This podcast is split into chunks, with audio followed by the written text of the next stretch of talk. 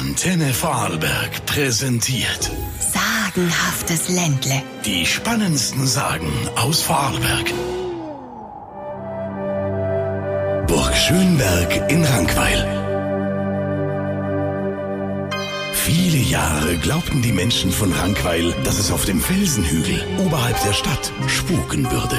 Lange stand hier die Burgruine Schönberg. So ein Blödsinn. Das glaub ich nicht.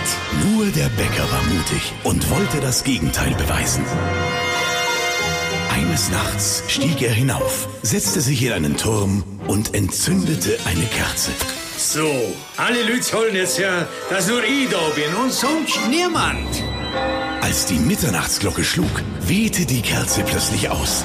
Es rumpelte dumpf und plötzlich stand ein Ritter da. Hier, Bäcker, nimm diesen Schlüssel und sperr sofort die Türe auf. Mach das doch selbst. Ich bin da ganz zufrieden. Gut, dann mach ich das.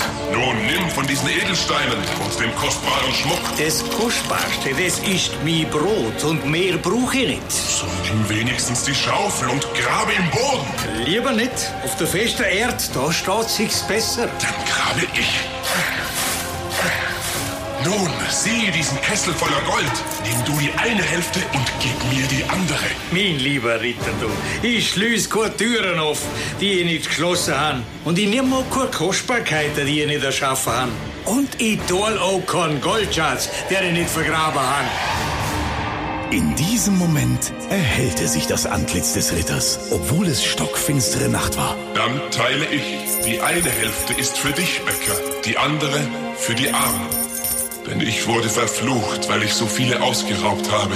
Endlich hast du mich, den letzten Grafen von Schönberg, von meinem Unrecht erlöst, indem du nicht gehorchen wolltest. Im selben Moment entzündete sich die Kerze wieder und der gräfliche Ritter entschwand.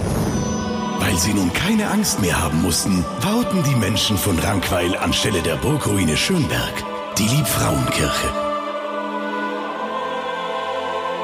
Die spannendsten Sagen aus Vorarlberg. Sagenhaftes Ländle. Wir lieben Vorarlberg. Wir lieben Musik.